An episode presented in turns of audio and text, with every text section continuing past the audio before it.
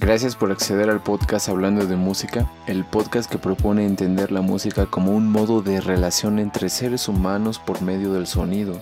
Mi nombre es Ayrton Valenzuela y deseo que disfrutes de este episodio.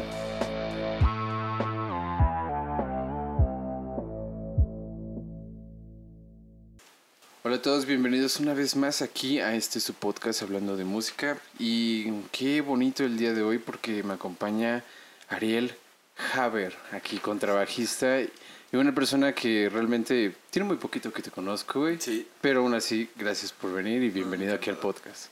Encantado, un placer. ¿Cómo, cómo has estado, güey?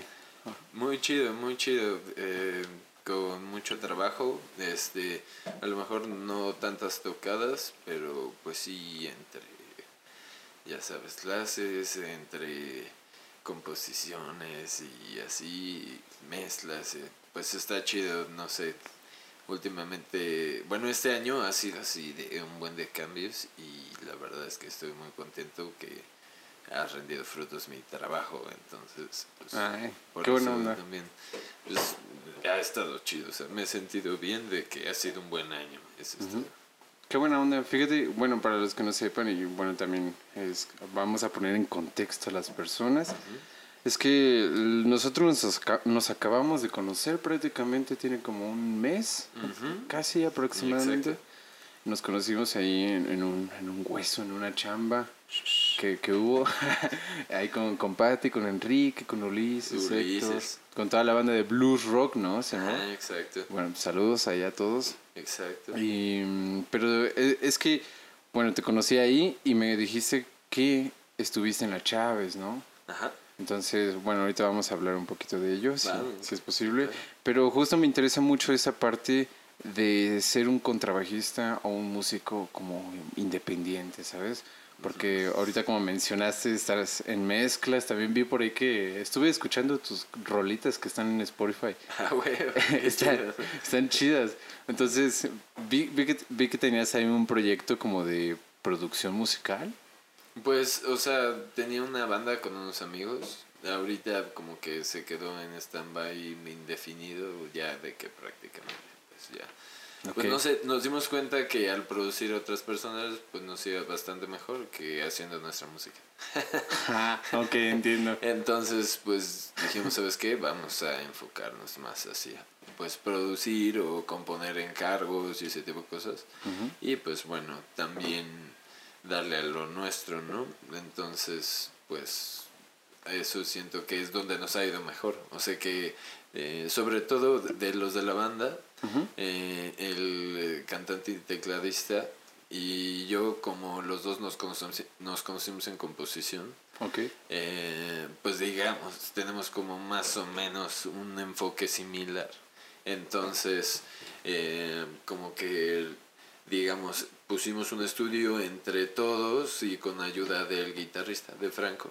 Y Ah. entonces, Saludos. y este, y pues bueno, obviamente un estudio casero y así, pero pues empezamos con algo. Y entre todos, entonces, pues sí empezaron a caer clientes. No muchos, así que digas, wow, qué rentable fue, no. Pero sí fue un gran aprendizaje y todo. Y sí ha sido rentable a la larga en el que pues tus trabajos van hablando de ti y entonces te van saliendo mejores trabajos y así. Sí, claro. Entonces, pues bueno. Pues de hecho me dijiste ahí en, ahora que te conocí, me dijiste que hacías huesos de chelo, pero en el contrabajo. No, de los dos. He hecho también en chelo, Ajá. pero obviamente papitas, ¿no? Pero, o sea, ¿tú tocando el chelo o sí, transportando tocando el chelo. ¡Hala! qué, ¡Qué chido! ¿Y cómo, cómo le haces para adaptarte al otro instrumento?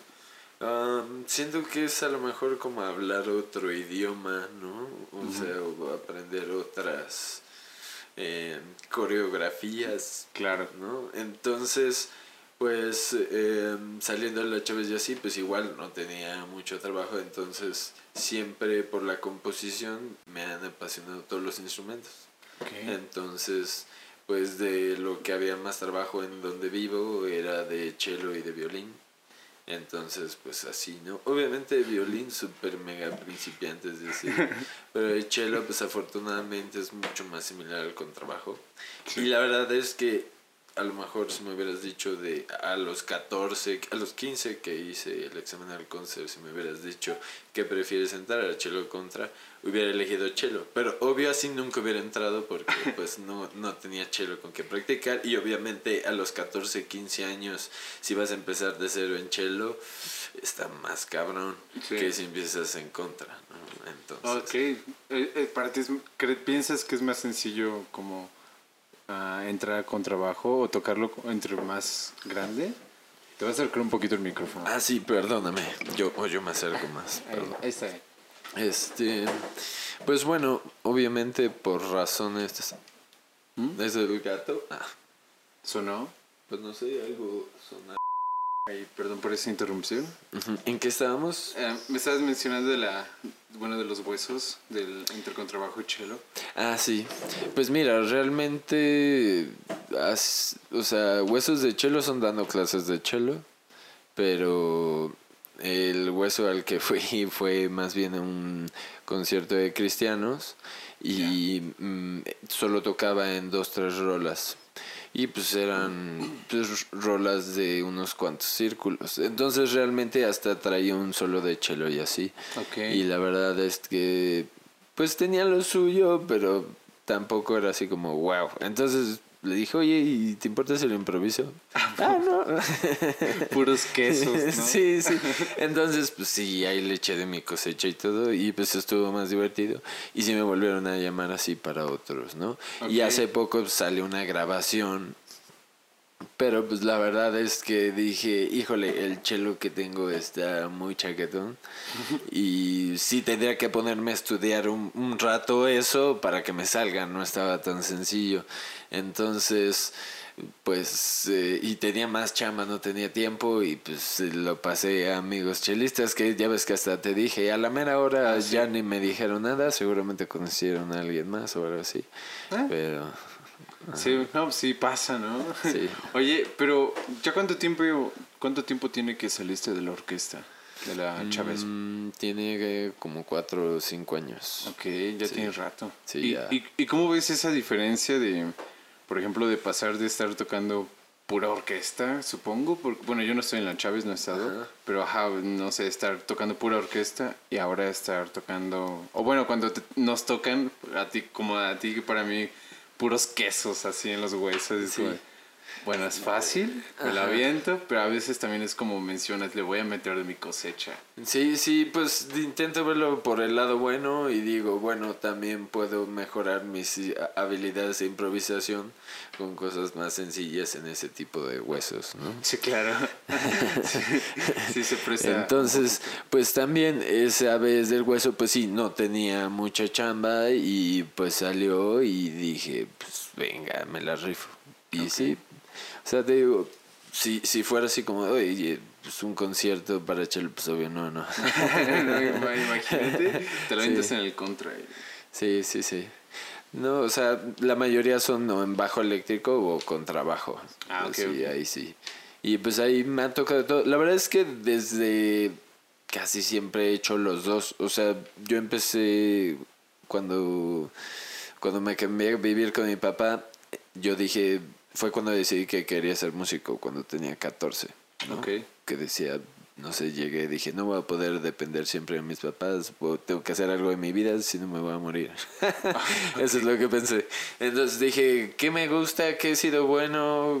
Que, pues no sé, este hecho, la música. Entonces dije, pues me voy a clavar, ¿no? Entonces, ya tocabas antes. Ajá, había estado en un coro y había estado en clases de teclado.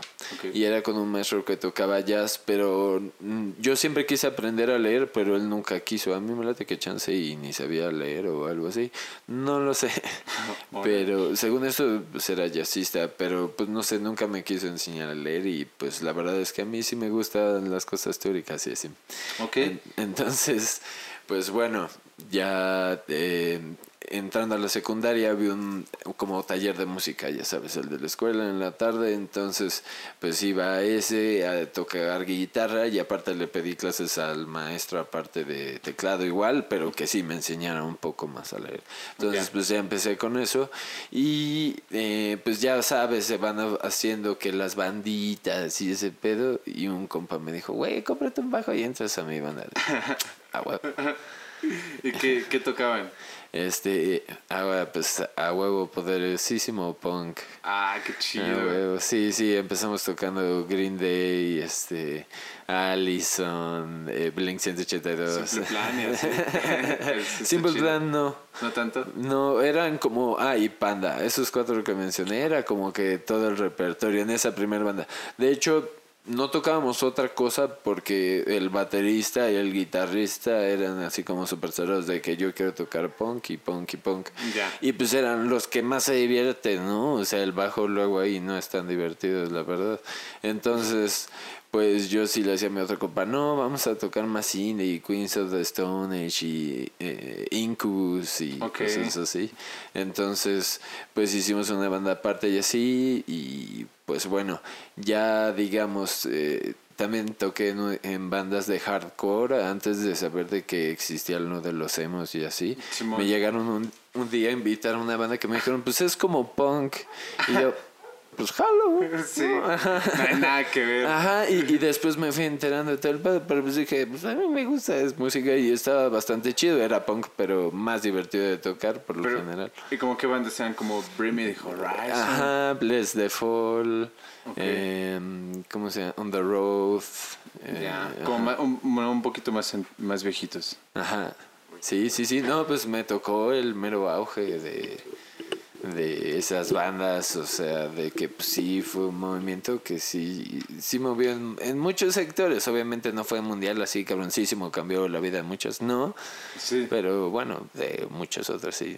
Es que yo escuchaba, um, ¿cómo se llama esta? Of Mice and Men, uh, Bring Me the Horizon, había otra bandita, esta casi no la escuché, pero estaba A Day to Remember, pero digamos que para el mundo hardcore esas bandas eran fresas, ¿sabes? Sí, a mí mi favorita es The Fall of Troy de esa época, porque siempre he tenido, yo digo que tengo bandas favoritas por épocas, o sea, cuando me pregunto cuál es tu banda favorita, está cañón porque son por épocas. Y, y, de, digamos, de la parte como ya de los 16 a los 19, 21, era The Fall of Troy. Y The Fall of Troy es como el hardcore más progre. Entonces, por eso me latían, porque, o sea, realmente musicalmente es música muy rica en muchos sentidos. A pesar de que sí tienen un sonido muy chillón y que y pesado, difícil y que pero lo cagado es que ni a los metaleros no les gusta. bueno, pero a los metaleros nada les gusta. Sí, sí, sí, lo sé.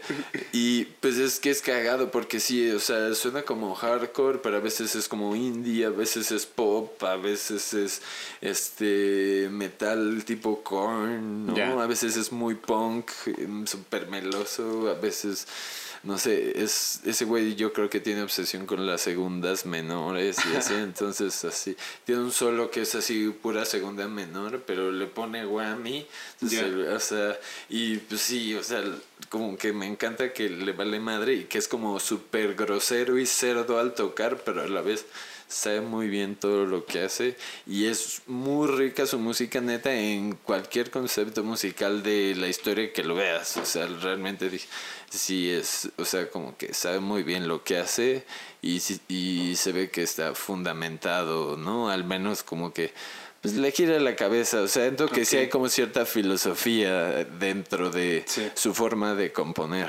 Ok, sí, porque luego a veces la, las personas piensan que estos géneros son como puro ruido, ¿sabes? O como, como son escrimos, luego dicen, ah, nada más están gritando. Pero realmente a veces hay algo detrás que está, está chido. Sí, sí, sí. Hay, hay unas banditas que por ahí del 2000, yo pienso 14 para acá, estuvieron muy chidas como North Lane, no sé si las conociste, como Architects.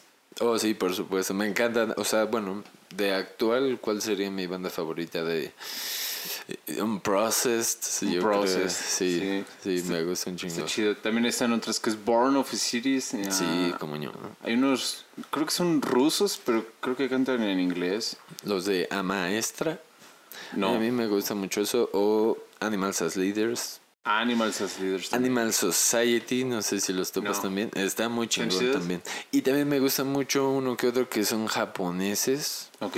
Este, unos son Mouse on the Keys, que son dos pianos y batería. Ok, ok. Y pues es muy cagado, es una mezcla de jazz con progre, pero con armonía japonesa, ¿sabes? Escalas exóticas y, ¿sabes? Que no funciona como la armonía tradicional. Entonces, Sí. Muy chingón. Y hay otro güey que se llama Taku Yabuki, que está como inspirado en Mouse on the Keys, porque igual es pianista y tiene su proyecto de progre. Ok. Y no, no, es impresionante, impresionante. O sea, y ve ese tipo de bandas así raras, así, pregúntame de cualquier lado. Ah, de las que mencionaste también similares, Carnival, no sé si los Carnival, sí, sí, sí, también me gusta bastante. Hay, te digo, hay unos rusos, no, no es cierto, creo, o son egipcios, uno de los dos. No, son rusos, güey. Pero digamos que su temática es egipcia y cantan en inglés. Ok. se, se llaman, bueno, se escribe Shokran. Pero, Ok, sí, sí, sí, sí, los topo. como Shakran, una mamá así. Ok, Eh, sí, sí. También tienen buena musiquilla, pero por- or- bueno, ahorita que mencionaste por, eh, por épocas, que te gusta por épocas este pedo. De las bandas favoritas. Ajá, como qué época tuya te remonta es- este tipo de música. Está, eh, bueno, la que estábamos hablando antes, ya ves, de la adolescencia, ¿no? Sobre todo de Fall of Troy. Sí fue mi favorito, te digo, de los 17 a los 21, Ok. pero digamos, de los 20 a los 21 compartió con Porcupine Tree, ¿no? Ah, Ok, y bueno, Porcupine Tree también desde los 17, creo que fueron ambas. Sí. Porque sí los fui a ver y a Steven Wilson al primer disco, No al Insurgente. Sí, claro, sí. Pero sí. ese disco está buenísimo. Sí, está poca madre. Hasta salgo en el DVD ahí en el público. ¿Neta? Eh, sí, güey. No yo decía, "Oh, no mames, lo compré por No. eso, güey. La neta, dije, sí, huevo. Wow, creo que, creo que ese es el disco que a mí más le- me late de ¿De Steven Wilson? Sí. Sí, a mí también. Ahorita he estado volviéndolo a escuchar, sobre todo este disco, no me acuerdo cómo se llama, pero es, es él la portada y como rojo con azul. Mm, es- o sea, su rostro, pero creo que es así con los ojos cerrados.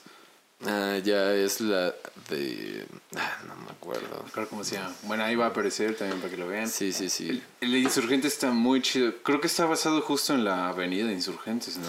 Pues sí, sí, se inspiró en eso. Y también otra es en Xochimilco y la leyenda de Veneno para las Hadas. Y ya ves que hasta hay una rola que así se llama. Pero, eh, pero eso es una leyenda mexa. Ajá, es una leyenda de Xochimilco. No me acuerdo bien, me encantan las historias. Si me acordara te la cuento porque sí. Pero no, no me acuerdo. No, no, no, no topo. Pero, pero está chido, güey. De hecho, hubo un, un tiempillo donde me deprimí con su, con su otra bandita, con Blackfield. Oh, como yo. Sí, Sí, no. Sí, eh, estaba así como, "Ah, es que, ¿por qué la vida es así? Yo no sé, esa música fue muy curioso, o sea, cuando la escuché sentí que ya la había escuchado antes, pero es así, nunca he encontrado ningún otro rastro así de que, ah, esto lo había escuchado antes. Porque haz de cuenta, a mí las bandas me obsesionaban desde pequeño. Yo me acuerdo que, por ejemplo, yo solo podía ver música o en el 11, en Much Music o en el 28. Ok. Entonces, en el 28 nunca salían los nombres. Entonces, yo me acuerdo que vi un video de un güey cantando que iba así como en un trineíto y la rola era así súper expresiva y triste y yo decía, oh no manches, esa rola está increíble. Y nunca supe y este y me acuerdo que de repente resultó que era Coldplay, pero o sea, fue porque salió Clocks y entonces el In My Place y entonces es compré el disco porque tenías que comprar el disco. Sí. Entonces escuché todo el disco y entonces, bueno, y compré la versión este con unos extras. Entonces, ah no, no es cierto, eso fue hasta después, sí es cierto. Ok, fue el primero. Entonces, pues me gustó mucho esa rola y entonces con, un día vi el primer disco, el Parachutes. Entonces escuché todo el disco y reconocí la rola. Dije, es esta y resultó que era Trouble. No más. Entonces. sí, alivianado. Sí, y me pasó muy similar con una, pero más chiquito, que era una de Shaggy. Este, no me acuerdo cómo se llama, pero es una que habla que, que pues él ya estaba muy bien con su novia y que hasta le dio las llaves de su cuarto, pero pues él se pasó de lanza y ella lo encontró con otra ah, en el cuarto, ¿no? No. Entonces, no es muy famosa. Taratira, tin, tin, living No. with the girl next door. No, no me ¿No? acuerdo. Es muy O, o tal vez sí, no sé, no me acuerdo. La, la voy a buscar. Sí, pero bueno, de chiquito yo me acuerdo una vez lo escuché así en el radio en la noche y dije, wow, me encanta esa rola. Y la había contado las veces que lo había escuchado. ok. Es que Sí. aparte, como que eran más específicas aquellas ocasiones, ¿no? Sí, O sea, porque la pasaban en el radio y, de- y te la tenías que aprender para saber, esa me gusta y a ver si logro llegar hasta que termine todo el bloque de rolas para saber qué canción es. Sí, uy, a ver si ganan los, el top 10, ¿no? Sí, sí, sí. No existía Shazam ni nada de eso. No, Entonces tenías que aprendértela muy bien. Y si no podías escuchar qué rola era, entonces estar atento cuando la volvieran a pasar y como esa y a ver si podías conseguir el nombre. Sí. Entonces, pues sí, me acuerdo que hasta tenía contada cuántas veces la había escuchado antes de saber qué rola era. Iba como por el 26 Ok. cuando ya supe qué rola era. ¡Wow! O sea, sí te la memorizaste cañón, ¿no? Sí, sí, sí, pues te digo que sí era- muy obsesivo con la música. Ese era el Yahoo antes de Yahoo. Sí tenías que pensar. Sí, nomás. Qué desgracia. es Ah, que- no, no, al contrario. Es, es ironía. sí. No, claro. Eh, pero es que yo, yo, yo, yo sí me acuerdo. Bueno, a mí no me tocó tanto en, en la radio, pero yo sí era partidario de comprar discos. Sí, porque a mí yo sí, también. sí- sí me gusta. De hecho, ahí hay varios, por ejemplo, de, de las tres personas que vivimos aquí. Y Linkin Park. sí, eso por ejemplo es mío. O hay, hay, hay de Led Zeppelin. Hay de varios. Hay- tengo ahí poquitos. Punk, El- Bring Me the Horizon. Sí, pero haz de cuenta que ju- justo a mí me tocó la transición, por ejemplo, yo escuchaba música en dos canales ahí en la casa, ya fuera MTV Ujú. o VH1, Ok. sí, en esos dos canales. Y me, me gustaba la música que salía, pero cuando yo descubrí eso, empezó MTV a irse a ese lado que ya a nadie le gustó MTV, ¿sabes?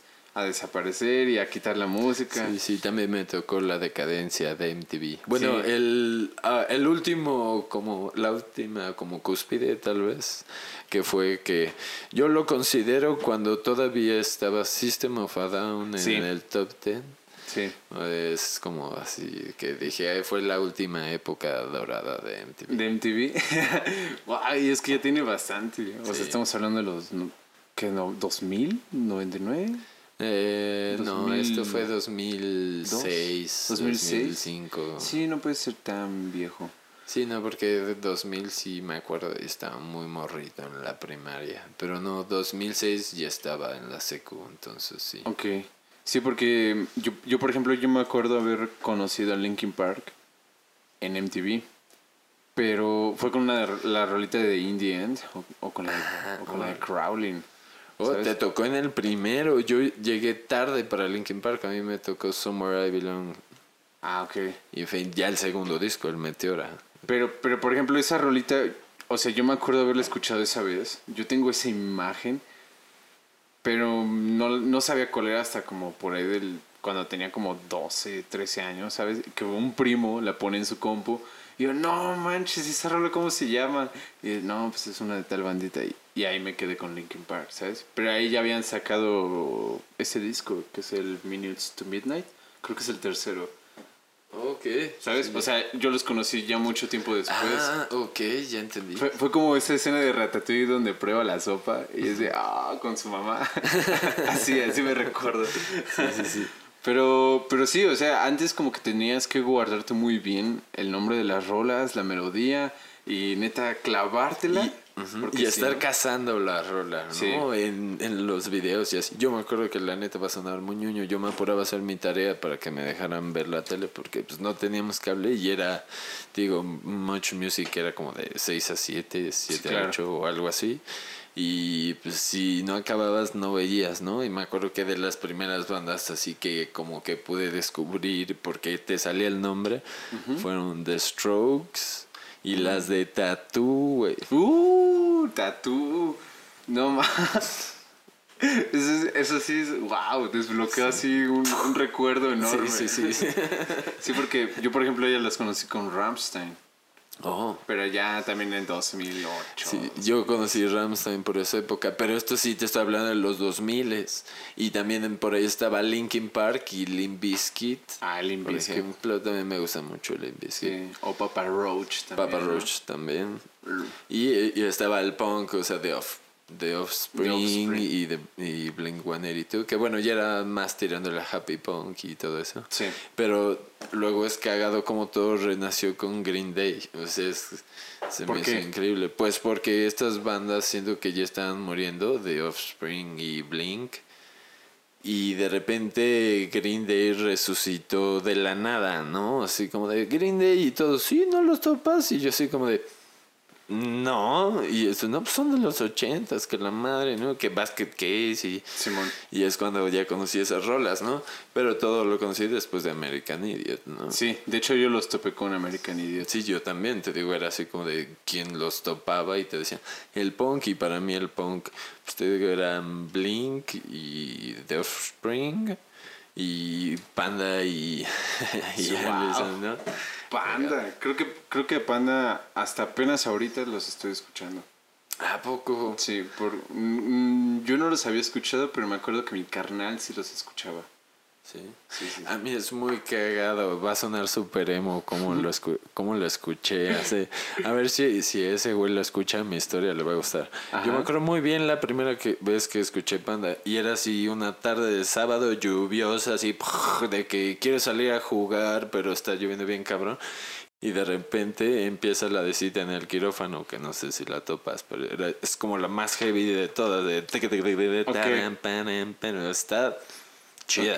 Entonces, sí fue como de wow, o sea, yo dije, esta onda es bastante más pesada. Ya después empiezas a conocer lo demás y sí fue como que empezó a sonar más punk o happy punk y... O sea, sí me gusta y todo y le tengo cariño y melancolía, pero nu- nunca me gustó muchísimo o no me llenaba. Entiendo. Más bien, no me llenaba. Entonces, pues bueno, pero fue así como, como yo topé esa banda y la neta es que esa rola, o sea, es la mejor de ellos para mí. Que, o sea, sale del punk. O sea, ya es como, no sé, topas a Son 41. Mm, sí, sí, sí, sí, sí. We Are All to Blame también, o sea, siendo que es una rola que sale del género y que es como si igual su rola más progres, si lo quieres decir. Y, y ya siento que ellos se empezaban a encontrar más como músicos, porque muchas rolas anteriores de ellos suenan como wannabe metálica Ya. o así, ¿no? Que está bien porque me gusta que experimenten las bandas y que no se queden sonando igual siempre, ¿no? Sí, claro. Eh, siento que es algo que pasó, por ejemplo, cuando el Tom DeLonge empezó Angels and Airwaves. Yo fui súper fan, o sea, la- esas liras tan espaciales y esos sintes así. Sí, Genial, claro. o sea, y siento que él como que quería evolucionar ese lado y los de Blink como que no supieron ir y pues no sé, igual y por eso no pegó. Porque, Ok. no, bueno, esa es mi teoría, ¿verdad? Pero igual. y- Es, pero, es que eso igual le pasaba a, a Linkin Park, por ejemplo, en sus últimos discos. Y, y en una entrevista lo decía Chester. O sea, creo que sacaron su último disco que es como full electrónico, pero muy meloso. O sea, bueno, las letras.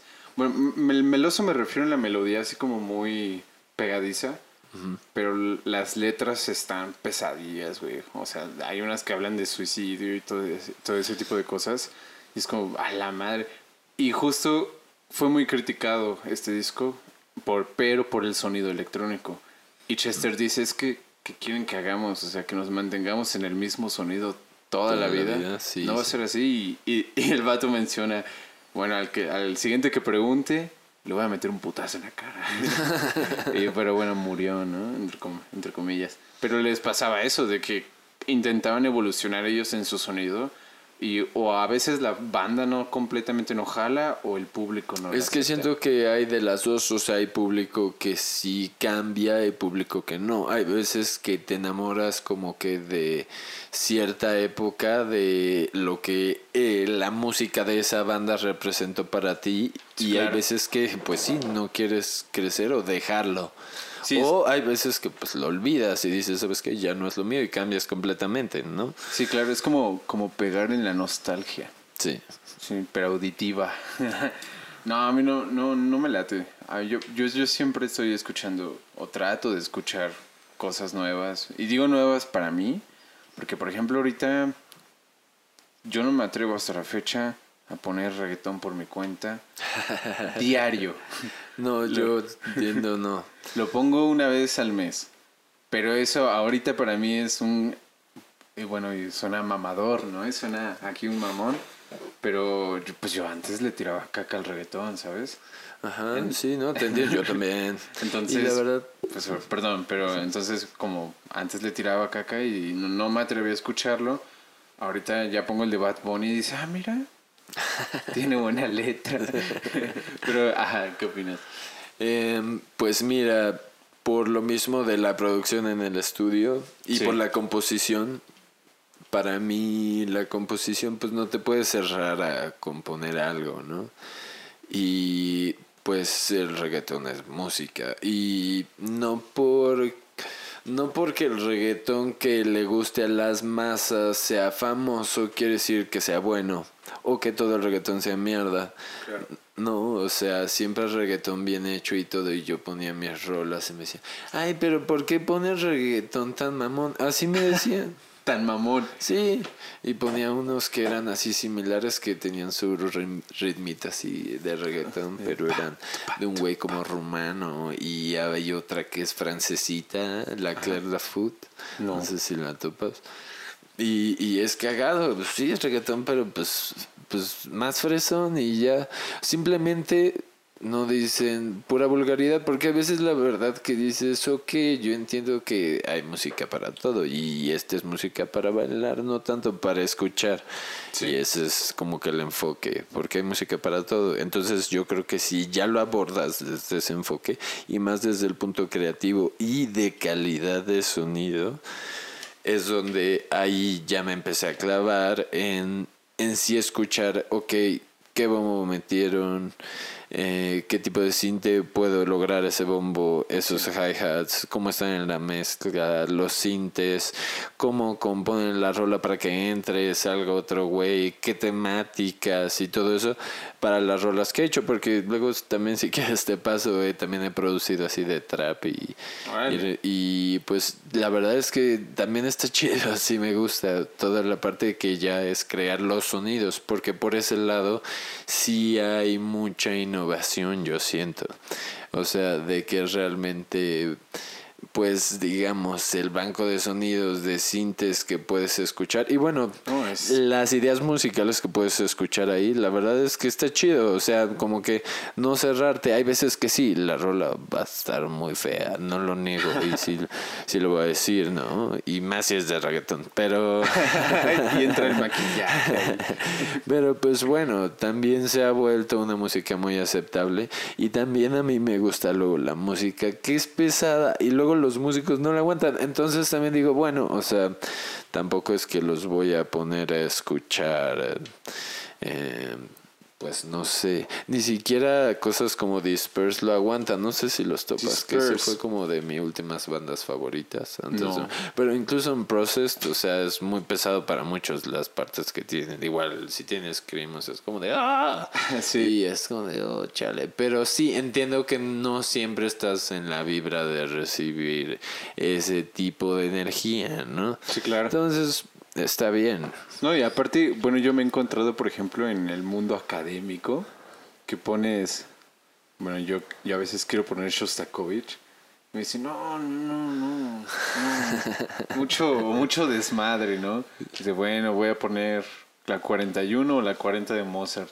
No, no, no, no, no, no. Ponte la serenata nocturna, algo más, muchísimo, muchísimo más suave, más Sí, y- digerible. Y, y deja tú un este, un este, una ya choteada del mundo clásico, ¿no? O sea que si eres de los que exigen un poco más es como de Sí, claro, claro. de luna de Beethoven, por Dios, otra vez. O sea, Sí.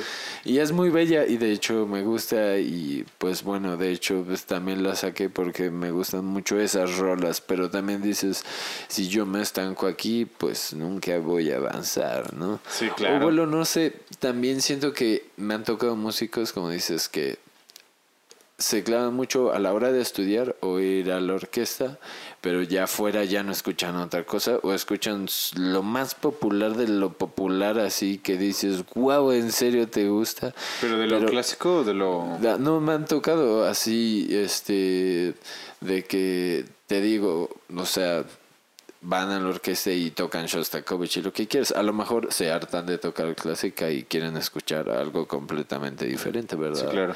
Pero bueno, yo sí, a mí sí me gusta siempre de que, ay, eso no me gusta, pongo otra, o sea, y así. Entonces me acuerdo que yo también fui de los que se ofendió que cuando abrí Spotify me sugería pura banda y reggaetón y era así como de, Dios, o sea, no. ¿Cómo, cómo te? Ponme progre internacional y nacional también, porque también tengo una lista ahí que es de progre latinoamericano. Ah, órale. es- es- yo soy muy fan de así de... A, a mí me late el progresivo también. Hay una bandilla de... mm, Creo que es estadounidense que se llama Snarky Poppy. Oh, ¿Los sí, conoces? no. Manches, es- es- está, está increíble esa banda, mi mamá. Sí, sí, a mí también, de hecho. Igual, igual también el metalcore, eh, pero el progresivo. En algún momento lo empecé a tocar en unas bandillas. Y ¿Qué bandas? Era, era como tipo, bueno, hay una banda que se llama Erra, no sé si lo conoces. No, ellos no. Bueno, bueno, ellos sí son un poquito muy nuevos, pero tal vez, por ejemplo, podría ser, pues Born of Osiris, era Sí, ok. metalcore, metalcore progresivo. A mí sí me gustan esas. O bueno, Children of Bodom, a veces. Ah, Children también. No todo. O Sí, In. Flames, también me late. Ok.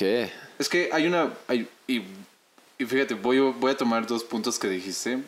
de, mm, a veces los músicos, y me refiero aquí un poquito como en general, como que solo se encasillan en lo que hacen. Y me refiero que lo que hacen, si se, si se dedican, por ejemplo, al rock, solo escuchan rock y no salen del rock, ¿sabes? Sí. Si se dedican al clásico, solo escuchan clásico y no salen del clásico. Como que muy pocas veces yo me encuentro con personas que sí se escuchan con variedad.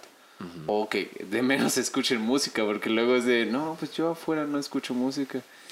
A la madre. Y bueno, yo, yo sí estoy. Sí, sí, hay todavía- bandas, sí. Es que hay de todo en la Villa del Señor. Es, Sí. chido, sí. Pues eso también me gusta. O luego, por ejemplo, me gusta escuchar la música que escucha la gente que no es músico. Porque la verdad, si no, yo no Sí. lo escucharía. O sea, yo sí me clavo en lo mío.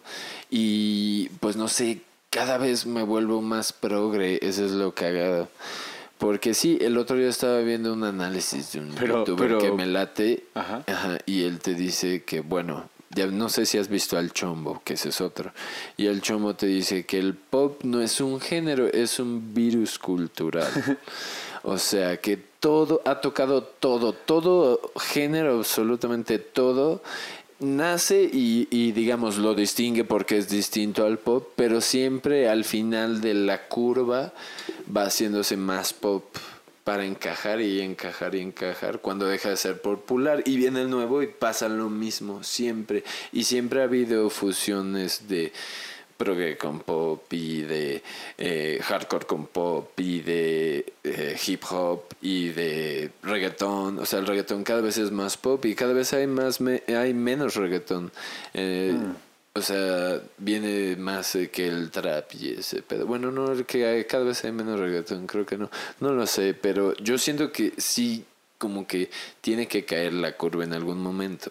Ya. O pues, a ver cómo es. Y el progre, lo que decía el otro güey, y que siento que tiene ciertas razones, que hacer el género de la, del rock que está más unido a la clásica, pues es un género que se ha mantenido estable y que se ha renovado y que a lo mejor no es el más famoso, pero sí ha sido el más estable, porque todos los demás géneros nacen super cúspide, famosos a nivel mundial, pero mueren. El único que se mantiene es el pop y el progre, él dice, es realmente como la anticultura a este. Porque pues dice, pues sí, no es como que música que digas, ah, la voy a poner este mientras estoy bailando en los 15 años de mi hija. Pues no, o sea, ¿estás de acuerdo? Sí, claro. Entonces, obviamente es música para escuchar. Entonces, que haya nuevas bandas que sí tienen nuevas propuestas, para mí es fundamental para no perder la esperanza. Ah. Sí, claro. Aparte, pero tú, por ejemplo, ¿qué dirías nuevas propuestas? Porque luego hay bandas que parecen ser réplica, bueno, a mi, a mi parecer, de bandas antiguas. Por ejemplo, hay una bandita que suena que para mí son los Led Zeppelin de ahorita, que, creo que son holandesos, que se llaman Greta Von Fleet. Ah, sí, a mí esas bandas, eh, o sea, seguro tienen algo interesante, pero no va a trascender, ¿no? O sea, solo como que hay ciertas modas que son como nostalgias, ¿no? Siento que entraría dentro de eso, pero realmente no es una banda que digas... Ah, ha aportado algo que realmente trascienda la historia de la música y de la cual los músicos hablamos y creamos y hacemos, pues no. Aparte, pienso que ahorita como que el género más fuerte, un poco, tal vez pensaría yo un, poco más que el reggaetón sería el trap. Sí. El, o el, ajá, el trap latino sobre todo. Porque ya todo lo están, incluso, sí, sí, sí, ya todo lo están la, ¿cómo se diría? Como poniéndole lo latinizando. latinizando, sí. Es que ese es el potencial que he visto. También soy fan de otro youtuber. Dios mío, van a decir que veo mucho YouTube, pero ah, la verdad es que yo sí. Eh, yo en tiempos libres sí. Y bueno, hay uno que se llama Brigada Antifraude y mm, este cuate sí está medio, eh, pues no sé, dice cosas sobre todo de, educación que tenemos en Hispanoamérica, de despreciar lo nuestro. Totalmente de acuerdo. Y, y de tener, y de ser acomplejados culturalmente. O sea, al grado de que pues luego de compañías internacionales no te dan trabajo porque pides poco. O cosas así. este. Y que dices, realmente si toda Latinoamérica se uniera sería bastante más fácil que otros países simplemente por el idioma, ¿no? Intentar de pues de que haya muchos más proyectos de intercambios, este tanto económicos como estudiantiles, porque realmente dices, ok, o sea, obviamente en Europa en cuanto a música clásica va a estar mejor porque la música clásica pues es de Europa. Totalmente. O sea, no, y a lo mejor obviamente muchas veces cuenta más por el maestro, porque a lo mejor es un maestro buenísimo que da clases en China y te vas a estudiar a China, ¿no? Sí, claro. También. Pero muchas veces son egresados de aquí y tocan increíble. Entonces dices, realmente hay veces que es más la persona, otras veces sí, te ayuda mucho irte a estudiar otro lado y que veas cómo está el nivel y pues sí, también eso es otra realidad, que en Europa pues el nivel sí está más alto. Sí, claro. Pero pues bueno, es lo que digo, esa música es de allá, ponlos ahorita a tocar, por ejemplo, depende de la región, ahorita algo que está muy de moda es este esta música, ay, ¿cómo se llama? Los corridos tumbados. Sí, claro. Los norteños súper de moda ya, bien cabrón. Y, y luego están chidas las rolas, o sea, el bajo está bien perro y cosas así. Otras cosas son más tradicionales, pero dices realmente, pues es algo, están diciendo algo diferente, ¿no? O sea, y pues está genial que hay como una visión más americana de ver las cosas también. Eso es lo que también, no sé, me gusta compartir, que pues realmente lo, acá tenemos cosas de buena calidad, ¿no? no Tampoco es para decir, ah, acá lo hacemos mejor que todos, no, sino que lo hacemos bien, ¿no? Sí, pues de hecho, mucha de la... El otro día, hace como, bueno, el otro día, hace como dos años, me encontré con reggaetón coreano, ¿sabes? Estaba súper raro porque no lo entendía. y tiene muchos fans. Pero, ajá, y, de hecho era la rola más popular en ese momento allí de Japón o de Corea, no, recuerdo qué parte era. Pero estaba muy chido. Igual toda la cultura como norteña que los algunos asiáticos, no sé qué parte sea, pero algunos asiáticos lo están replicando también suena muy chido. No le entiendes ni madre. Sí, sí, sí. Y quién sabe qué escribirán, pero, pero suena muy chido, ¿sabes? Hay muy buena música oriental. Eso está chido. A mí lo que me gusta de la globalización y del progres, que hay muchas bandas que están en, siendo que en esa mezcla de tantos. Por ejemplo, están Elephant Gym, no sé si los conoces. Son de Taiwán. Okay. Y tienen un sonido super indie pero, o sea, si tú los ves y tú sabes música, o sea, eh, realmente es una protesta que dices, wow, suena muy diferente a otras bandas. Pero te digo, también esto es si te gusta clavarte en escuchar pues diferentes géneros de rock, o sea. Claro.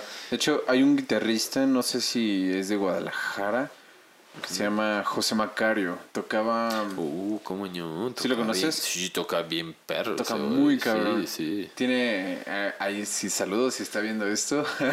Pero tiene ahí un proyectillo de prog regional.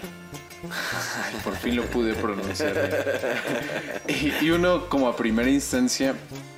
Bueno, José, José Macario tocaba o toca en una banda de metalcore que se llamaba mm, Arcadia Libre, si no estoy mal. Entonces, digamos uno como metalero, como, como que sigue esas ramas, diría el regional, ay no, el regional no me late, quítenme esa música. Y ver que hay músicos que se dedican a estas ramas a hacer música y, y de repente escuchar el producto y dices, verga, suena muy bien, que me he estado perdiendo toda mi vida, ¿sabes? Como que me doy cuenta de que solo se trata de saber combinar bien los sonidos o que no hay diferencias entre los géneros, ¿sabes? Y como mencionaste, los hacemos menos, sobre todo los productos del país. Sí, sí, en Latinoamérica siento que llega a pasar mucho eso y pues la verdad es que no está nada mal, o sea, en muchas cosas. Este reciente viaje me hizo ver que muchos músicos de allá en buenas orquestas son latinos, muchísimos. O sea, ¿A dónde viajaste? Fui a Holanda. Okay. A Holanda y Bélgica. Y me dio mucho gusto ver que hay mucho español, mexicano, argentino, peruano, costarricenses, tocando allá en buenos lugares y todo está increíble, la verdad. ¿Tú fuiste también a tocar o fuiste a Yo fui a que tocaran mi obra. Ah, Tocaron un octeto de contrabajos que compuse eh, en la pandemia, me lo encargaron. Es que haz de cuenta, lo chido La Chávez, eh, yo le estoy muy agradecido porque pues en verdad siento que ha sido un programa que ha ayudado a muchísima gente a ser un músico profesional, a poder este eh, pues ahorrar y comprarse un buen instrumento, a tener buenos contactos para irte a estudiar a otros lados y por qué no, pues traerte también lo que has aprendido, ¿no? Claro. Porque muchos de ellos vienen a dar cursos cuando vienen y todo, o tienen programas de, de para dar clases a los chicos de sus estados, porque muchos son de provincia. Eso es lo que, algo que me sorprendió, por ejemplo, cuando llegué a, ir a California para comprar mi bajo. Este fue express, ¿no? Pero mm, lo que me impresionó allá es que todas las ciudades de los estados de allá, o sea, no es porque yo viajara, sino porque estuve investigando. Sí, sí, sí. En todas hay una buena orquesta con una buena escuela, obviamente unas mejores que otras y así, pero en cada ciudad hay donde, pues de todo. Y acá el problema es que hay lugares donde no o está muy escaso todo eso, ¿no? Y, y la Chávez, pues definitivamente ha sido eh, pues ya ves que es la cumbre de todo el sistema de núcleos para hacer orquestas en toda la República, jalar a los niños que no se vayan de delincuentes o cosas así, ¿no? Y que les den una oportunidad de hacer una labor noble y que pues humana, ¿no? Que pues la música alimenta cierta parte de la humana de la humanidad, ¿no? Aparte motiva mucho el, o sea, eso ese es esa escuela orquesta y que la escuela te dé una beca por estar tocando ahí. Exacto. Motiva muchísimo. No, y al principio, o sea, antes de que entrara el PRI, o sea, estaba aún mejor. O sea, fue la vez que nos pagaron el boleto de avión para poder ir a estudiar a, a un curso a Italia, ¿no? Ok. Entonces, pues eso te cambia el enfoque Cañón. ¿Por qué? ¿Y por qué daban este tipo de apoyos? Porque los directivos y también el que ahorita acaba de salir, el ganso, por ejemplo, que es un güey que estudia en Rusia, dices, pues se la sabe de todas, todas. O sea, ahí está más cabrón. O sea, tienes que aprender de, entrada otro alfabeto. O sea. Sí. Entonces, pues muchos de los que estaban, y bueno, esto fue desde antes de que entrara el ganso, eh, pues había muchos más apoyos, ¿no? Obviamente dentro del PRI recorte, muchos menos privilegios, entre el PG todavía más recorte, menos privilegios.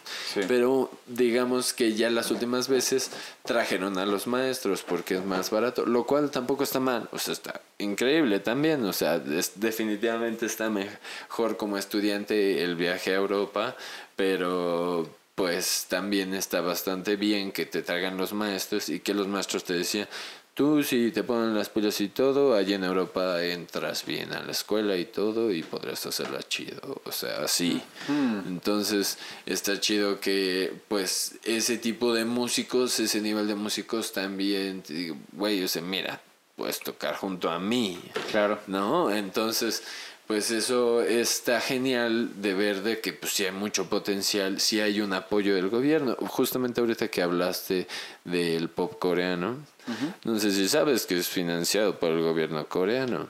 O sea, sí, claro, es un plan del gobierno para estar más incluidos dentro de la cultura mundial, porque pues nadie topa Corea si no es porque pues hablas del pop coreano. Sí, claro. Entonces, el, hacer un género de música enfocado a cierto sector de Occidente que ya sabes que es un público predecible como cualquier público del mundo, pues les das un producto que sabes que va a jalar y que va a jalar cierto sector, por ejemplo, de chavitas que quieren aprender y que están ilusionadas y que quieren saber de los estos chavos.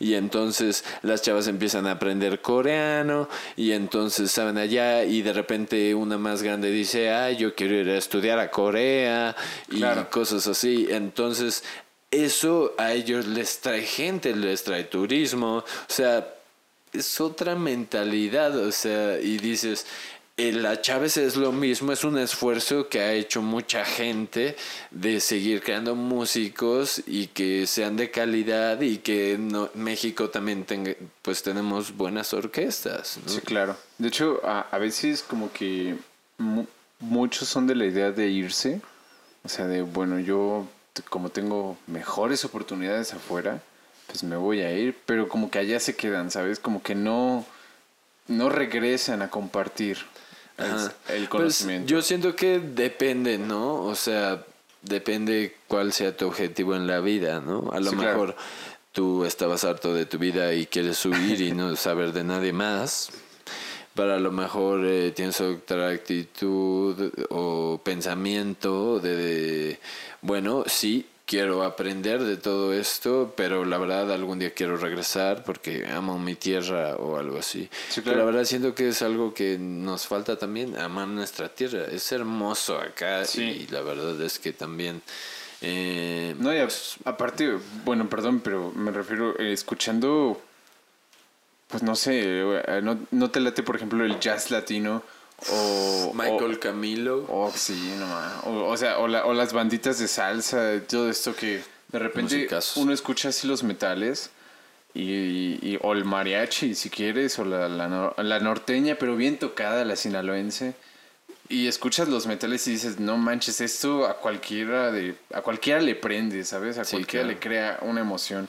es, es una parte como de la música que tenemos mexicana que en otros países valoran y a veces nosotros como que no. No valoramos y en otros países sí. Sí, sí, sí. Sí, o sea, allá por ejemplo, la verdad es que en Holanda me trataron súper bien todo el mundo, o sea, la gente se entera que eres músico como de, oh, wow, you're a professional player, o así. Sí. Y como, oh, yeah, yeah, I'm here, yeah. Y entonces empieza a platicar con la gente y toda la gente, oh, qué padre, ¿no? Y, y de ahí incluso es chistoso, estaba con mi amigo Ajá. y siento que luego eh, son tan clavados allá que pues con razón tocan como tocan. Eh, pero son tan clavados allá que están como que muy preocupados por quedar mejor en la siguiente audición así.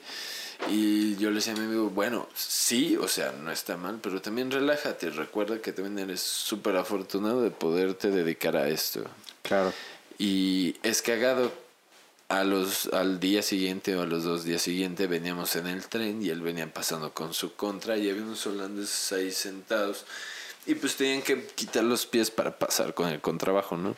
Entonces, pues hasta mi amigo, oh, sorry, sorry, y el otro güey, don't worry, you're 14 to play that. Así le digo, le digo, ves, cabrón, un holandés te envidia, cabrón. claro. O sea, y, o sea, no es como de, ay, qué bueno, ¿no? Sino que, que ves que te está yendo bien, güey. O sea, eso está chido también. Y, y que, pues, no sé, estás haciendo las cosas bien. Este compa tuyo también es, es mexa. Sí. Ah, qué chido. Sí, él es de Oaxaca. Ah, mira. Él es ahorita coprincipal en la Netherlands Philharmonic. Wow, qué, Está qué- perro. Está pesado. Sí. Órale, qué chingón. Sí, sí. Es que fíjate que me identifico mucho porque, o sea, con lo que mencionas, porque, por ejemplo, me tocó una clase con el maestro William Molina. Es un chelista. Uf, sí, cómo no, sí, toca increíble. Saludos, profe. maestro. Sí, sí. Él me dijo, una de las cosas como que me llegó a decir que también se me quedaron muy clavadas y que ahorita me resuena, fue de Ayrton, o sea, bueno, primero me dijo que tenía miedo yo de errar, ¿no? O sea, de equivocarme. Yo también. Eh, ah, Te sí. comprendo. Sí, I feel you, bro. Eh, Yo creo que todos. Yo creo que muchas personas.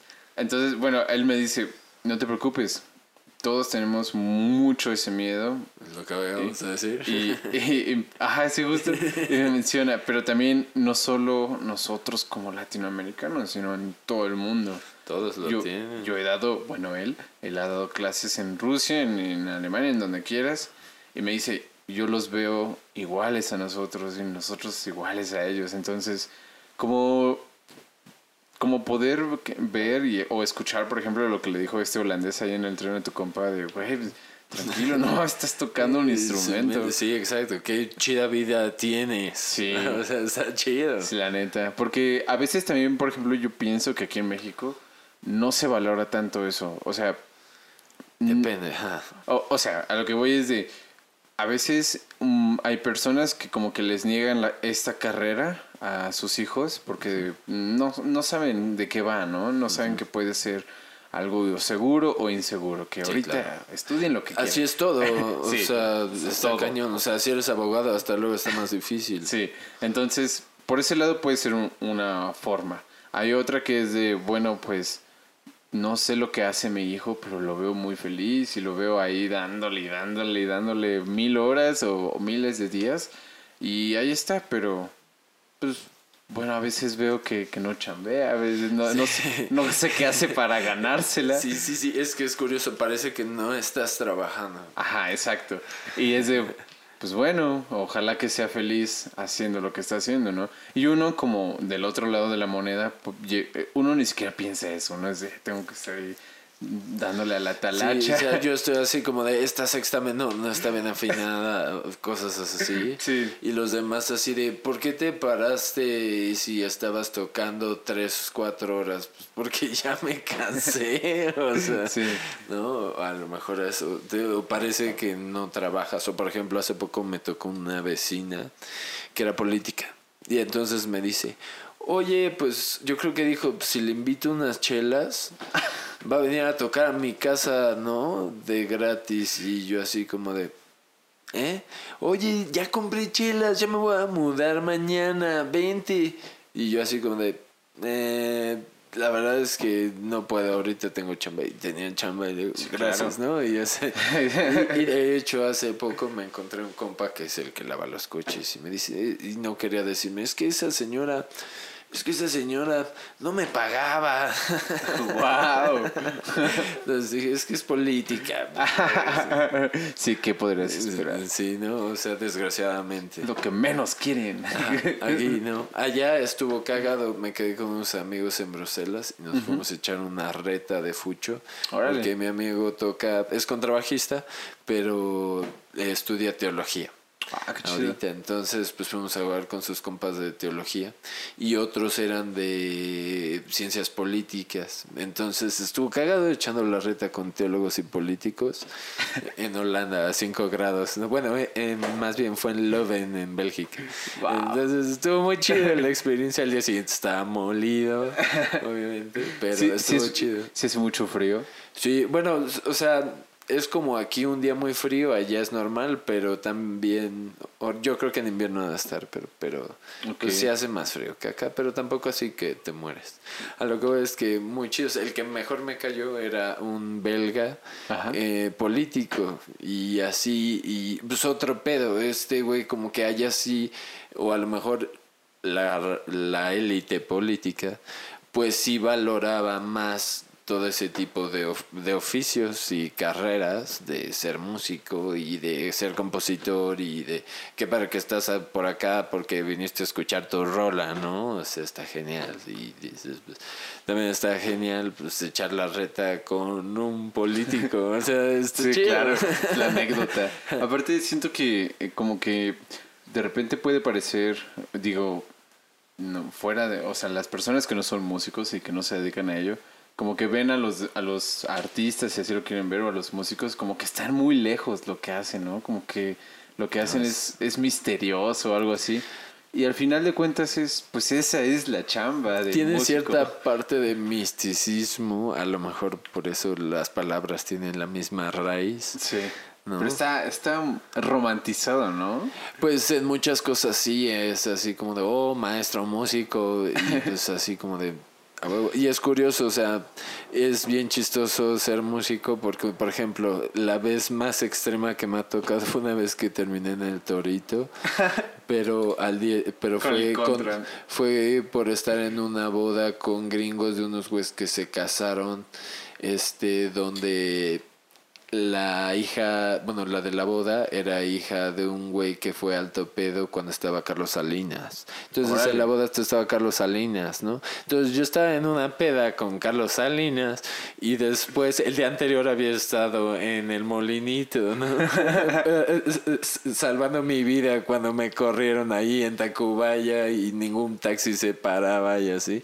Y ahí te sacan con buen de gente, te quieren madrear porque te quieren sacar la por un permiso para sacarte. O sea, el torito tiene su tranza, ¿no? O sea, sí. O sea, no puedes pagar una tranza para que no te lleven, pero hay un amparo legal que puedes solicitar si tienes una emergencia, un viaje de trabajo. Ese amparo legal es gratuito para que puedas salir. Entonces, ellos con tu número de que te lo piden los polis, este te marcan y te dicen, ay, por 2.500 pesos yo te saco. Y le dije, ay, o sea, me descuentan menos de la orquesta. Gracias, o sea, prefiero quedarme. Prefiero no, no, te, te, lo dejo en 2.000. No, o sea, gracias, prefiero quedarme. Y en la noche de repente escucho mi nombre, me hablan y así como y como que un poli nos vio bien inexpertos a los 6, 7 que nos sacaron. Me dicen, miren, ahorita van a estar un buen de señoras, les van a pedir este sus nombres para pues cobrarles los del amparo y pues nada más cuidado porque pues atrás de las doñas están los güeyes. Entonces las doñas son súper agresivas y no las toques porque los güeyes te quieren madrear. Entonces me tocó estar hasta adelante y, yo ni hacía nada porque las doñas me empujaban, atrás me empujaban, entonces me terminé empujando, tiré a una doña, un güey me quería partir la madre, Y yo así como le dije, carnal, ve, ya me habían roto la camisa de los empujones. Le digo, ve mi camisa, güey. Yo no lo hice, me está empujando. Y me lo repite todavía, ¿no? Y yo, güey, mi camisa. Wow. y entonces nos empiezan a sacar y un güey se echa a correr y van tras de él. Y yo hasta dije, no, mi compa de la celda, no le va a pasar algo. Y otros güeyes me jalan y me dicen, no, güey, ya valió verga. O sea, ya tú haz lo tuyo, güey, sálvate. A la verga. Pero esto ocurrió en, eh, como en una... Saliendo del Torito, güey, allí en San Joaquín, allá por Legaria. Sí, acá en el norte, ciudad, ¿no? Al norte de la... Yo vivo por allá, vivo por satélite. Ok, pero no era una como estación de policía, algo así. Entonces... Sí, es la estación de... es la cárcel para los del alcoholímetro. Ya. wow. Esa es mi única vez. Desde entonces sí, conductor designado, no vuelvo ahí. Pero, y, pero esa vez había sido a tocar. Fue, es que hace cuenta, fue una boda gringa y hacen ellos como dos ceremonias. La primera es como ensayo de boda o algo así. Y yo toqué en ese con unos compas. ¿Dónde quedó tu contra? Este, en el coche del corralón. No más. Sí, no, no. Qué miedo. Se salvó. Sí, yo también dije, Dios, me tuve mucha suerte de que me tocaron compas súper buen pedo ahí en la celda y todo. O sea, y es cagado, te digo. Te ven de trajecito y Sí. todo. Y dicen, ¿tú qué pedo, licenciado? Y no, le digo, no, carnal, soy músico. Vengo de una boda. Ah, güey, eres compa. Y entonces. Sí, así andamos ya. igual, carnal. Exacto, exacto. Entonces ahí ya andabas cotorreando con los viene bienes o Sí. así que pues se los llevan al torito porque necesitan llenar su cuota los polis. Entonces, así. Wow, qué mal pedo. Fíjate que el otro día me pasó ahí en Copilco que yo, o sea, yo siempre antes vivía ahí y pues por ahí pa- caminaba a la escuela, ¿no? Y de regreso. Y un día tuve concierto acá en la Olin y pues, siempre pasaba por, por el mismo lugar y siempre estaban unos cholos, güey. Y buenas noches, con permiso. Y que tranza carnal. Y pasaba, ¿no? Y un día que voy regresando con el chelo y de traje, dice, ¿qué pasó, carnal? ¿Traes la hora? Yo digo, güey, diario me ves. Sí. Y yo traigo expansiones, ¿no? Y traigo uno, uno que otro tatuaje y es de, güey, diario me ves. O sea, sabes que vengo de aquí, ¿no? No traigo varo, güey. Me- Mejor saca tú la chela. Y a veces, ah, no, sí, sí, sí, sí, sí te vi. Andaba bien grifo el vato. Sí, sí, Ya, pásale, carnal, pásale. Y hasta- a huevo, soy tu compa Exacto. saltante. Soy- Gracias, Soy tu gracias. compa saltante, sí. Entonces, no, y aparte era del lado de, de Santocho, de, de Santo Domingo. Sí. Entonces sí, sí, como que de repente cambian, la- las, las personas te ven trajeado. dicen, "Ah, vamos a agarrarnos sí, de aquí. sí, sí, sí. Y no, no tenemos nada, gente, Sí, sépanlo. Sí, sépanlo. No, en cuanto dices que eres músico, yo esa vez sentí que la vibra, ¡fua! o sea, se relajó, fue como de "A huevo es compa. Sí. O sea, ya- Sí. Mira, Mira, carnal, ahorita nos echamos aquí un cumbión. Sí, es por eso que estoy contento de ser músico, la verdad. Estoy Sí, muy sí, feliz. tira paro. Sí, güey, la verdad.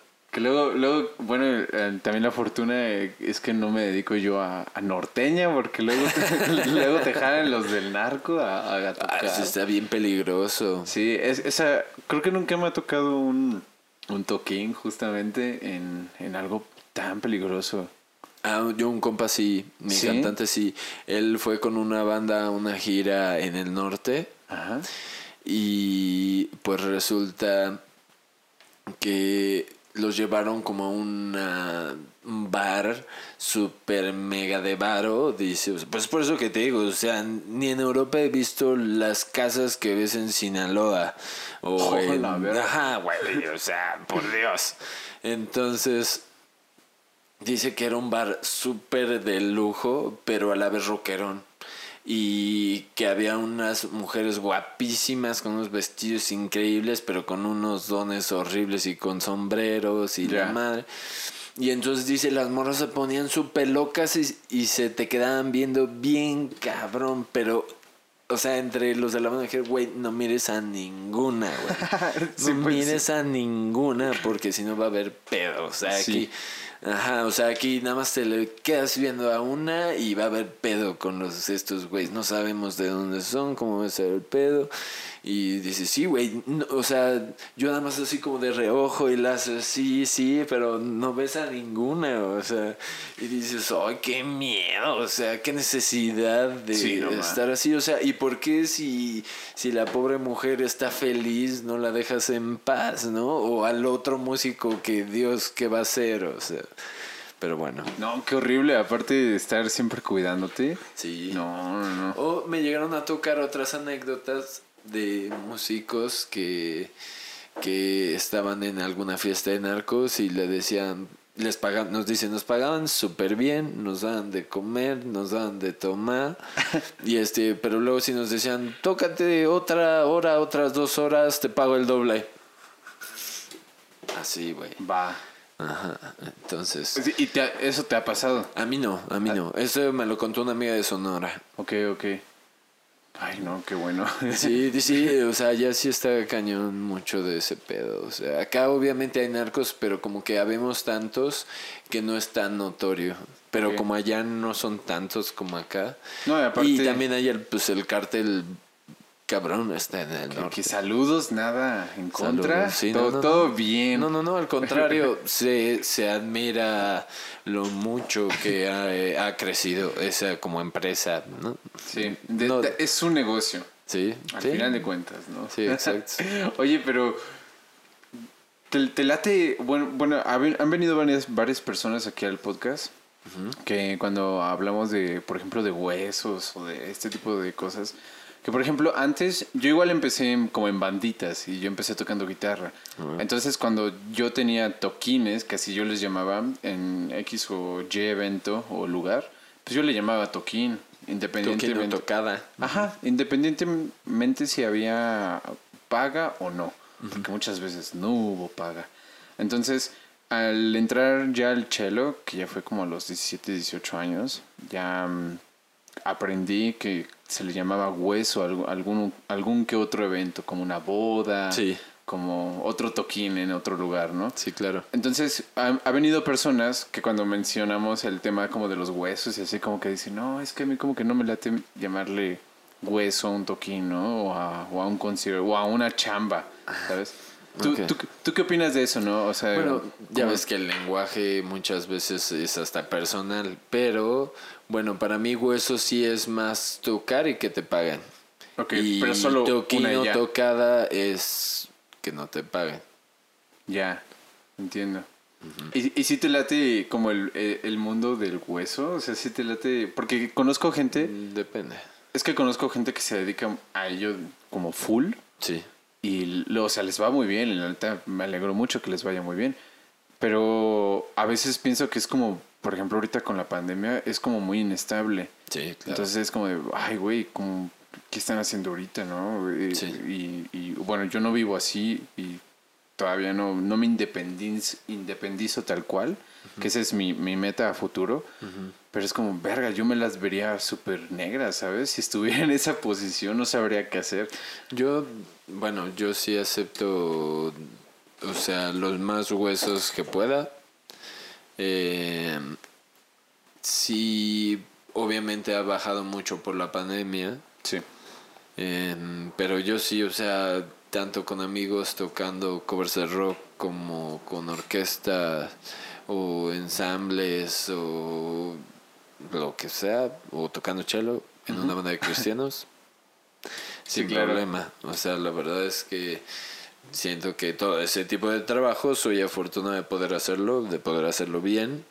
Y pues yo todo eso pues, lo hago porque igual, o sea, tiene poco que igual ya me independicé, entonces, eh, pues sí, también acepto la mayoría, muchos a lo mejor no es así como, wow, el hueso ideal, pero la verdad es que es curioso, a mí me gusta mucho mi trabajo porque, no sé, sigo dando clases a niños chicos o a grandes, a viejitos y aprendo de ellos. Claro. Y también toco, me ha tocado en orquestas con la de Naucalpan o de invitado, también me llegó a estar en, en Ofunam o en Sinfónica Nacional por el concert, ¿sabes? Ok.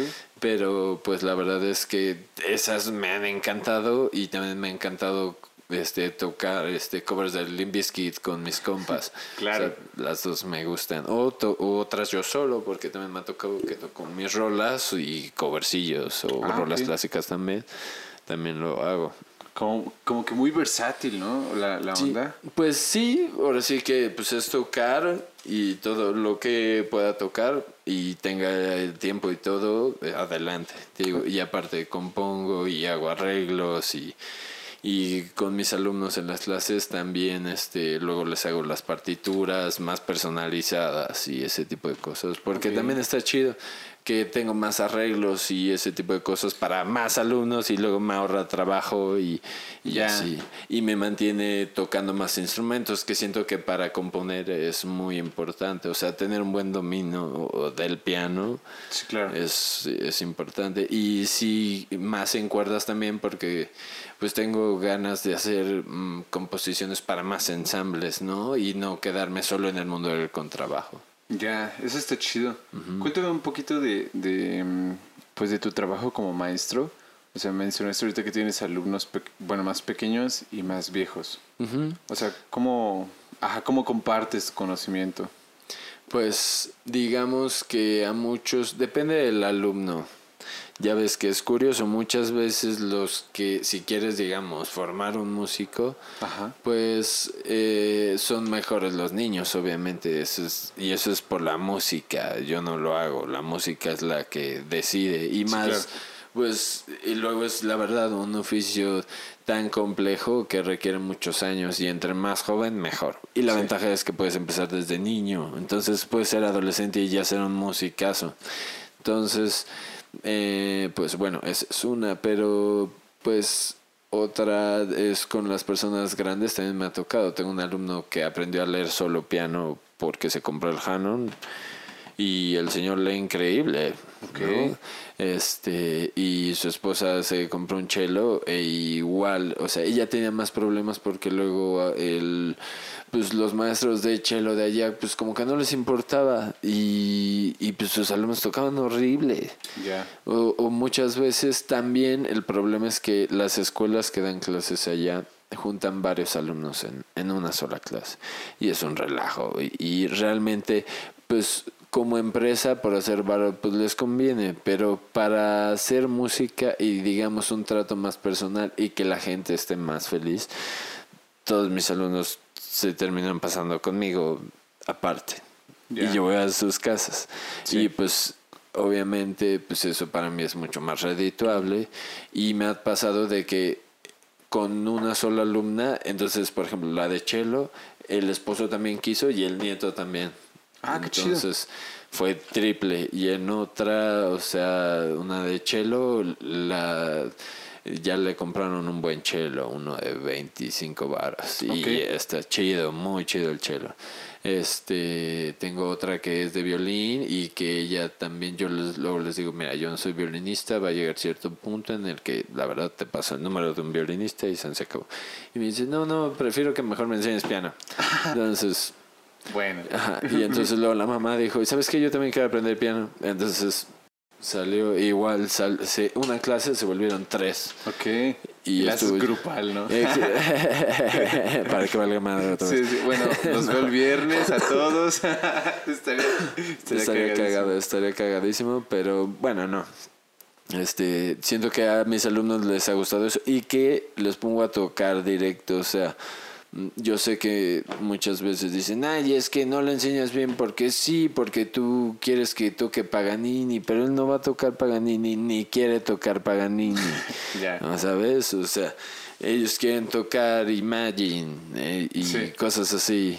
Entonces, pues, pues les das lo que quieren. Y, y está genial porque hacen música, finalmente. Y entonces es lo que hacen. Hay otros que no, que sí son más clásicos. Sí tengo varios alumnos de esta familia que, que son de piano, cello y piano. Y la otra alumnita de cello, ellos sí les gusta la clásica. O me piden, ¿sabes qué? Me gusta esta de jazz. Entonces, pues checo, ¿sabes qué? Sí se puede para tu nivel en cello, pero tengo que hacer un, tengo que anotártelo, tengo que hacer transposición X o Y.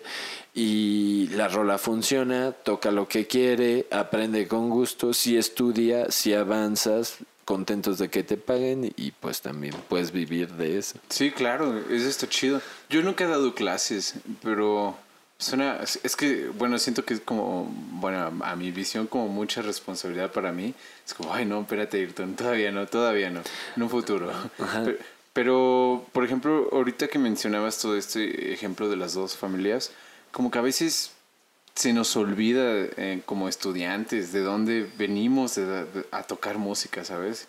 Y que muchas veces, ya sea clásica, ya sea jazz, ya sea imagine, solo es por gusto, ¿sabes? Sí, no, y aprender otras rolas en otros instrumentos y el enseñarlas y revisar tu técnica y tu oído y que estén juntos y la afinación del violín que esté junto con ella, ¿no? Y pues también aprendes tú como músico, eso está también chido, porque te fortaleces, porque dices, si lo tengo que enseñar, tengo que estar seguro de lo que voy a enseñar. Yo por eso les digo, va a llegar cierto nivel en el que yo ya no te puedo enseñar y mejor te paso a otro. Y siento que a las personas también les agrada tu honestidad, tú no eres ningún charlatán que le va a decir, ah, sí, no, yo te voy a hacer el mejor violinista del mundo, no. Y, creo que eso es muy importante porque cuántas veces no te encuentras con maestros o maestras que por X o Y ya no le pueden servir más al alumno, pero ahí lo tienen,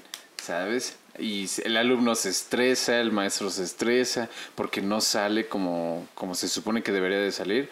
Y realmente es porque tal vez ya necesita otro maestro, ¿sabes? Sí. Entonces, eh, y de hecho ahorita que comentas todo esto, Ah, mencionabas, por ejemplo, hace ratito que para la composición debías, por ejemplo, conocer más instrumentos o cómo se tocan, ¿no? Sí, es, siento que es fundamental. Igual siento que es lo mismo y tomando en cuenta este tema de la producción musical. Sí, claro. o, por ejemplo, a mí ahorita que he estado aprendiendo un poquito como a escribir música en, en, un, en un software, en un DAW, como que me doy cuenta de que eh, es, es como cocinar, ¿sabes? Como que agarras tu olla, tienes tus ingredientes. ¿Cuáles son los ingredientes? Ah, un cello, una viola, un piano, una guitarra, una batería, lo que sea. Los voy a meter, le voy a subir volumen, le voy a meter un compresor aquí, un filtro por acá y ecualizamos este pedo y rolón. bueno, como que lo veo muy, muy como una parte muy creativa en el aspecto musical y que digamos como estudiante de música clásica, como eso nunca lo ves en tu vida. Creo que es muy importante, no tanto de, digo que todos los deban de saber, pero como que sí es muy importante el hecho de observar todavía más allá del solo tocar. Ajá, porque por ejemplo, esto que es puro maquillaje muchas veces, ¿no? Que le podemos decir que es maquillaje o, o, producción musical como sea. A veces estamos destinados a tocar para grabar, ¿sabes? Sí. Y a veces no sabemos cuáles son los retos de la grabación. Sí. Y cuando ya tienes un poquito de conocimiento de ese campo que tiene que ver también con la, con la producción musical, ya dices, mm, ya sé cómo voy a tocar. Voy a tratar en nuestros casos de tocar lo más afinado posible. Claro. Eh, porque si no, pues ya luego le meten un. No, y a tempo, y la articulación, y el buen eh, un vibrato adecuado. Y, no estar tantas veces repitiendo y repitiendo y repitiendo. Tal vez una vez y vámonos. Tal vez, ¿no? Dependiendo de qué tan bueno seas y, o de cuánto te puedas tardar o qué tan exigente. Entonces, eh, ah, ¿tú cómo has visto este reto tuyo o este camino en la producción? Pues. Eh siento que ha sido lo que más me ha rendido frutos. A huevo. Porque, eh, por ejemplo, yo siempre decía, es que tengo buenas ideas, tengo buenas ideas, pero nunca hacía nada. Okay. Y un día dije, bueno, tengo que hacerlo. Entonces, pues eh, voy a acabar un cuarteto que ahí tenía. Y ese, pues, me encerré y estuve como un mes grabando lo que ya tenía y al final lo fui acabando mientras pues iba grabando y pues, aquí pues le das play y pues sigues y, así y entonces pues ya la acabé se la mandé a este maestro que nos había dado clases en la Chávez a Luis Cabrera y lo presentaron sus alumnos Ok. Y ya después cayó la pandemia y eso, y me encargó un octeto que tocaron con la sección de bajos de la Netherlands Philharmonic. Entonces fue que pues salió esa oportunidad, pero pues se grabó todo, cada quien en su casa y todo por la pandemia. Sí. Y ahorita que pues ya se alivianaron las cosas y todo, y hubo el Dutch Double Bass Festival. Este, pues ahí entraron y metieron mi rola en el programa de que tocaron ellos. Tocaron con un contrabajista que se llama Bozo Paratzik. No lo conozco. El Bozo, eh, una eminencia, así que Ok. también. Pero pues también todos los de la Netherlands, o sea, todos tocan cañón. Y pl- platícame un poquito de esta obra de Octeto. O sea, eh, ¿por qué decidir como para ocho contrabajos? Ok, ah, es para la sección, ¿no? Eh, eh, Luego muchas veces en las orquestas de allá y bueno, supongo que también alguna de acá, eh, cayó la pandemia y pues estás súper ansioso, quieres hacer algo, quieres realizar algo y pues las orquestas no les quedó de otra más que te grabaras en tu casa y empezaron a hacer ensambles en todas partes del mundo. Y, y a este Luis se le ocurrió algo así, me dijo, mira, todo el mundo está haciendo lo de siempre, grabando los arreglos de siempre y pues nunca habíamos vivido esto y me gustaría hacer algo pues nuevo. Entonces, pero también haznos algo pues fácil de grabar, que no nos compliquemos mucho, porque pues precisamente muchos son músicos clásicos que se han grabado, ha sido en orquesta, nunca se han grabado en su casa, ¿no? Y pues la verdad es que yo tenía poquito de haberlo aprendido por el estudio que puse con mis compas. Sí, sí. Entonces, pues fue por eso que pude dirigir todo ese rollo y yo, hace cuenta, compuse el octeto en como tres semanas. Este, muchas veces, algunas partes, no sé, improviso algunas partes y ya después sí, ya voy escribiendo. Otras veces es al revés, no sé, o sea, depende de dónde salga la primera idea. Pero bueno, Pero era completamente nuevo. Sí, sí, y me basé en algo holandés, ¿no? O sea, y que tuviera que ver con la pandemia. Ya. Y eh, no sabía qué hacer, entonces le estaba hablando con una amiga que, este, pues eh, sabe muchas cosas. ¿no? Entonces le di, ella estudió literatura, máster en literatura y toda la cosa. Entonces le dije, oye, pues dame alguna idea de holandeses, de algún escritor, ¿no? Y se me dijo uno o dos, pero me dice, lo famoso de Holanda pues, son los pintores. Ya. Y dije, ah, bueno. Y entonces en mi mente, pues vino el cuadro de Van Gogh, que es el cuarto, ¿no? El de Slap Camera en Arles se llama. Bueno, el cuarto en Arles. Ah, ok. Creo- Entonces- creo, que ya sé cuál es. Ajá, es su cuarto, literal, y hay tres versiones de ese cuadro. Ok. Este, y pues bueno, dije, creo que queda estupendo para ahorita, en la cual pues digamos, quiero que la música se sienta, a lo mejor esa eh, penumbra o misterio de qué es lo que va a pasar, pero a la vez encontrar que lo mejor que puedes hacer es enfocarte en ti mismo, en trabajar en tu cuarto y, o sea, es como un, una introspección, ¿no? Sí, sí, sí. Entonces, eh, y que se sienta pues regocijo y felicidad de haberte encontrado a ti mismo al estar encerrado tanto tiempo. Entonces, eh, pues bueno. Muy acorde con la pandemia. Exacto. Muy acorde con la pandemia. Exacto. De hecho, bueno, perdón, quisiera añadir que a mí se me hace muy estupenda la idea porque justo pienso que la pandemia, por lo mismo de que pausó todo, todas, todas las presentaciones en vivo y digamos en el caso orquestal, a la masa de orquesta, eh, hubo, por lo menos aquí vi como dos, tres ensambles, por ejemplo el de la Chávez, uno de percusiones. Y creo que igual, no es de la Chávez, pero son alumnas de ahí que creo que es pura arpa. Creo que es cuarteto de arpas y los otros solo son percusiones. Y para las percusiones vi que arregla- les arreglaron la consagración de la primavera. O, o el pájaro de fuego, una de las, algo de Stravinsky. Está genial, me Ent- encanta. entonces, como ver esa obra adaptada ahora a una sola sección, en teoría es como una reinterpretación, es como algo nuevo, por así decirlo. Y eso está chido porque da como chamba a los músicos, ¿sabes? Igual las de arpa adaptaron hay unas, una, no son corridos, son este, am, ¿cómo se llama eso? Jarocho, como, no me acuerdo Pues, cómo se llama. Bueno, digamos cancioncitas tradicionales de aquí y las adaptaron a cuarteto de arpa. Entonces, eso también está chido porque son obras o canciones o rolas o lo que sea que están siendo adaptadas a otras dotaciones. En el caso, por ejemplo, tu- lo tuyo era algo nuevo, pero era para toda la sección de contras. Ajá. Y eso es súper raro de ver, ¿sabes? es muy Sí, raro. Pero siento que aquí, digamos, la ventaja que nos da la pandemia Sí. a muchos creadores es precisamente pues crear. O sea, y, y mucho que nos da trabajo a los músicos al ser una pues un arte, pues quiere decir que hay creatividad y muchas veces es crear tu trabajo. Sí. O sea, porque si no tienes de otra en lo que se abre la plaza de una orquesta, pueden pasar años. Entonces dices, pues mejor me estoy clamando más en lo mío, que me ha rendido más frutos que a lo mejor estar cazando alguna audición que ahorita no ha salido nada porque pues la gente no va a los conciertos por la pandemia y las orquestas están casi quebrando.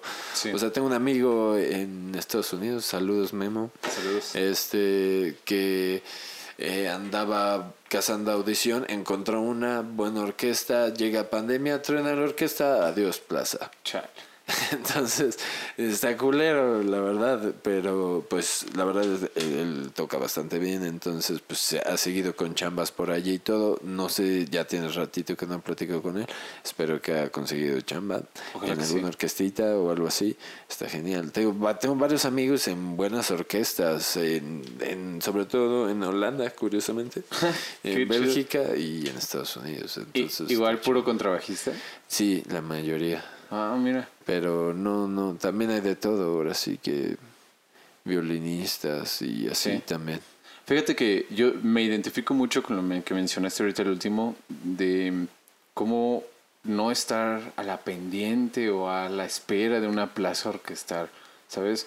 Y creo que las escuelas, no todas, hay, hay- y, y bueno, tal vez estoy mal en culpar a las escuelas um, o lo que sea, pero como que a veces no te incentivan a, no solo tocar, sino también a crear, sino a, Sí, ¿no? a hacer más cosas, ¿sabes? Y no solo estar ahí reproduciendo una partitura, que no, ¿sabes? No, no creo que esté mal, pero pues también es muy limitado estar esperando a que se abra una orquesta o una plaza. Sí, sí, o sea, sí, por eso pues muchos amigos y, y yo optas por el hueso musical que que encuentres, no importa el género que sea, finalmente eres músico y puedes hacerlo. Y también está padre tocar de todo. Bueno, a mí me gusta de todo. o Sí, sea, es divertido. Tocar solo un género, la verdad es que me aburre. Me gusta tocar de todo y los disfruto todos por igual. Sí, pues ahí la, la bandita que te conocí, que estamos rockeando. Estuvo divertido. Sí, claro. Que se repita. A huevo. Sí. sí, estuvimos rockeando ahí con, con Soul Green y. ¿Cómo se llama? Así con Enrique. Enrique, Eh, Don. Enrique. y Enrique. Que muy pronto los van a ver aquí. También van a venir al podcast. Entonces, Chido. de hecho, este episodio ya sale el siguiente año. Ah, huevos, no, está chido para empezar chingón el Exacto. 2022. Exacto, como debe de. Oye, güey. ah, Sí, sí, igual y ya. Pues ya Sí. llevamos ratillo. Sí. Ya ah, hay que te, si quieres terminamos ya. ¿Algo más que quisieras decir? Eh, pues bueno, muchas gracias por el espacio. Está genial este tipo de propuestas que estás creando, tu trabajo Ah, y gracias. Compartiendo este pues el todo el trabajo de nuestros colegas y todo. A mí me parece una excelente labor y que bueno, me acuerdo que hace poco un, un productor, me gusta seguir productores, Está chido. Ajá. Y este, él te decía que pues este tipo de, de tanto podcast como tu canal de YouTube o como lo quieras hacer, el formato que tú quieras agarrar para ti, que más te acomode, pues es parte de este como de tu complemento como artista, como músico. O sea, no solo los músicos los tienen, también un pintor, claro. un animador, Claro. etcétera, tiene, pues digamos, a cómo están funcionando los medios actualmente, debes de tener pues una buena carta de presentación Sí, eh, claro. en internet, en YouTube. Y una de esas también es, o sea, dicen, no todo lo que dices tiene que ser música, bueno, o que compartes tiene que ser música. Muchas veces compartir tu opinión también este musical, pues también crea más música, o sea, Claro. el diálogo también ayuda. Entonces, pues este tipo de, eh, de podcast y este, ayuda un chingo eso y eso está súper chido. Ah, no, gracias. Bueno, la idea del podcast no es, no es originalmente mía, pero mm, pues bueno, sí puedo sí, ayudar un poquito. Pues le ejecutaste, Ah. eso es lo importante. Sí, a, a que no sé, que los músicos pues se importe un poquito más nuestra carrera. ¿Cómo no? Pues ahí está mi granito.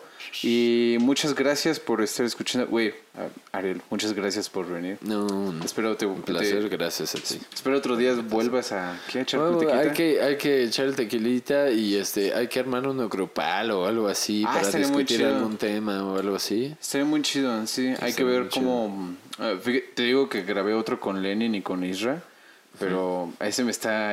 Todavía no lo termino, pero me está llevando tiempo. Y porque, bueno, tengo que ver cómo grabar cuatro micrófonos. Entonces, Pues otra interfaz, ese O- es el, el otra problema. interfaz. Sí, entonces, pues bueno, pero sí estaría muy chido. Ok, la otra no- yo te voy a echarte la mano con la interfaz. Tengo otra así chiquita de Ah, dos ok. canales Yo creo que y podría ahí jalar. se graban en diferentes Dos y y ya dos. nada más al final te paso el audio y listo. Estaría perfecto. Oh. Va, pues bueno, ahí luego lo planeamos. Cuídense mucho si están en YouTube.